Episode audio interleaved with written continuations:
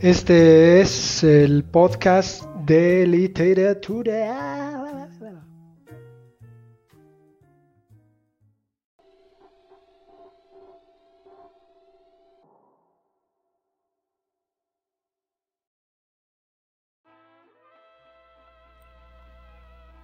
Chingar, Octavio Paz, del laberinto de la soledad. ¿Qué es la chingada? Ante todo, es la madre, no una madre de carne y hueso, sino una figura mítica. La chingada es una de las representaciones mexicanas de la maternidad, como la llorona o la sufrida madre mexicana que festejamos el 10 de mayo. La chingada es la madre que ha sufrido metafórica y realmente la acción corrosiva e infamante implícita en el verbo que le da nombre. Vale la pena detenerse en el significado de esta voz. En la anarquía del lenguaje en la América española, Darío Rubio examina el origen de esta palabra y enumera las significaciones que prestan casi todos los pueblos hispanoamericanos.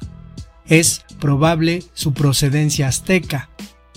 Chingaste es Xinaxtli, semilla de hortaliza, o Xinaxtli, aguamiel fermentado, la voz y sus derivados se usan en casi toda América y en algunas regiones de España, asociados a las bebidas alcohólicas o no.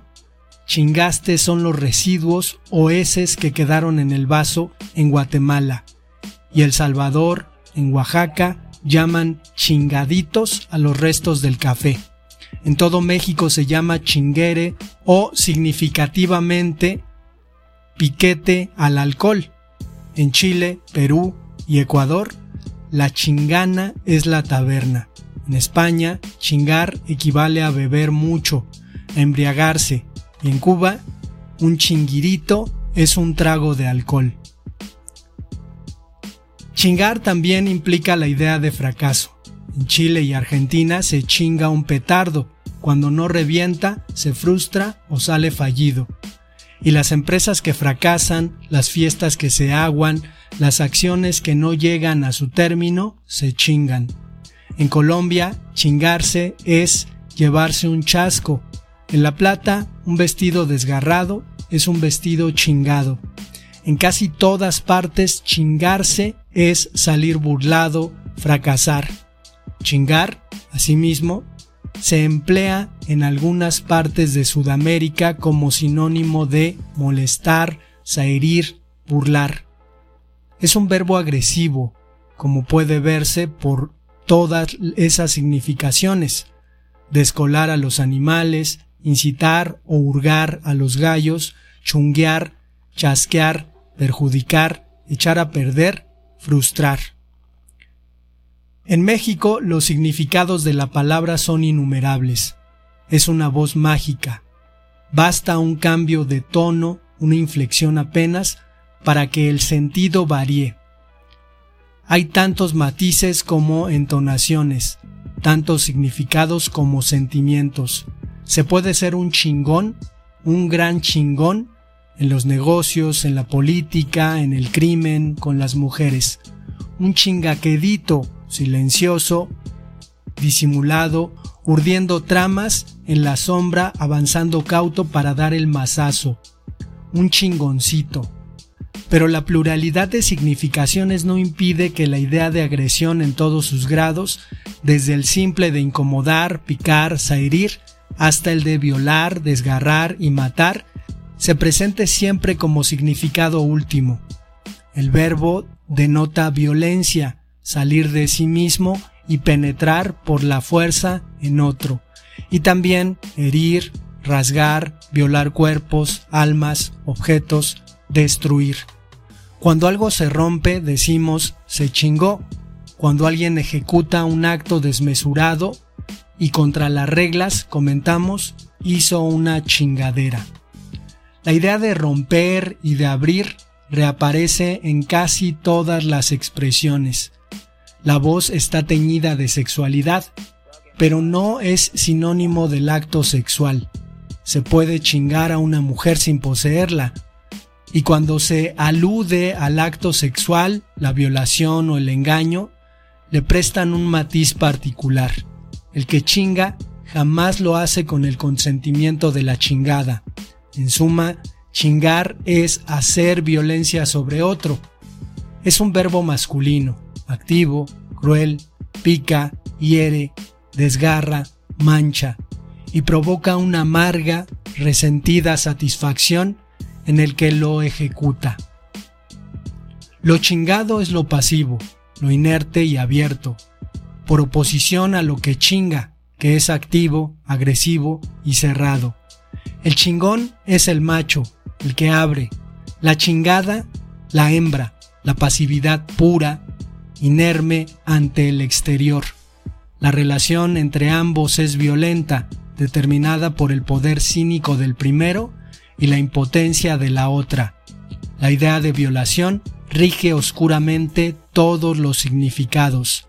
La dialéctica de lo cerrado y de lo abierto se cumple así con precisión casi feroz. El poder mágico de la palabra se intensifica por su carácter prohibido. Nadie la dice en público. Solamente un exceso de cólera, una emoción o el entusiasmo delirante justifican su expresión franca. Es una voz que solo se oye entre hombres o en las grandes fiestas. Al gritarla, rompemos un velo de pudor, de silencio o de hipocresía. Nos manifestamos tales como somos de verdad. Las malas palabras hierven en nuestro interior como hierven nuestros sentimientos. Cuando salen, lo hacen brusca, brutalmente, en forma de alarido, de reto, de ofensa. Son proyectiles o cuchillos.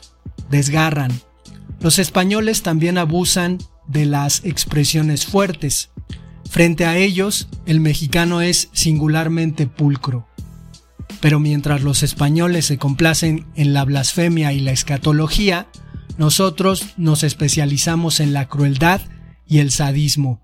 El español es simple, insulta a Dios porque cree en Él. La blasfemia, dice Machado, es una oración al revés.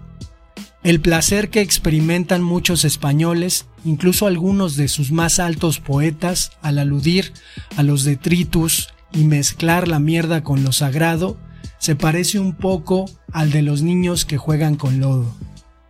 Hay, además del resentimiento, el gusto por los contrastes que ha engendrado el estilo barroco y el dramatismo de la gran pintura española. Solo un español puede hablar con autoridad de Onan y Don Juan.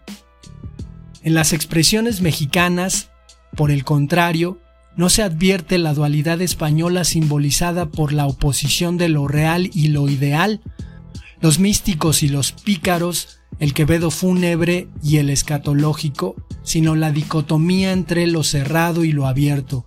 El verbo chingar indica el triunfo de lo cerrado, del macho, del fuerte sobre lo abierto. La palabra chingar, con todas estas múltiples significaciones, define gran parte de nuestra vida y califica nuestras relaciones con el resto de nuestros amigos y compatriotas. Para el mexicano, la vida es una posibilidad de chingar o de ser chingado, es decir, de humillar, castigar y ofender. O a la inversa, esta concepción de la vida social como combate engendra fatalmente la división de la sociedad en fuertes y débiles, los fuertes, los chingones, sin escrúpulos, duros e inexorables, se rodean de fidelidades ardientes e interesadas. El servilismo ante los poderosos, especialmente entre las castas de los políticos, esto es, de los profesionales, de los negocios públicos, es una de las deplorables consecuencias de esta situación. Otra, no menos degradante, es la adhesión a las personas y no a los principios. Con frecuencia, nuestros políticos confunden los negocios públicos con los privados. No importa, su riqueza o su influencia en la administración les permite sostener una mesnada que el pueblo llama muy atinadamente de lambiscones, de lamer. El verbo chingar, maligno, ágil y juguetón, como un animal de presa, engendra muchas expresiones que hacen de nuestro mundo una selva. Hay tigres en los negocios, águilas en las escuelas o en los presidios, leones con los amigos. El soborno se llama morder. Los burócratas roen sus huesos, los empleos públicos. Y en un mundo de chingones, de relaciones duras presididas por la violencia y el recelo, en el que nadie se abre ni se raja y todos quieren chingar, las ideas y el trabajo cuentan poco. Lo único que vale es la hombría, el valor personal capaz de imponerse. La voz tiene, además, otro significado, más restringido. Cuando decimos vete a la chingada, enviamos a nuestro interlocutor a un espacio lejano, vago e indeterminado, al país de las cosas rotas, gastadas, país gris que no está en ninguna parte, inmerso y vacío. Y no solo por simple asociación fonética lo comparamos a la China, que es también inmensa y remota. La chingada, a fuerza de uso, de significaciones contrarias y del roce de labios coléricos y entusiasmados, acaba por gastarse, agotar sus contenidos y desaparecer. Es una palabra hueca, no quiere decir nada, es la nada.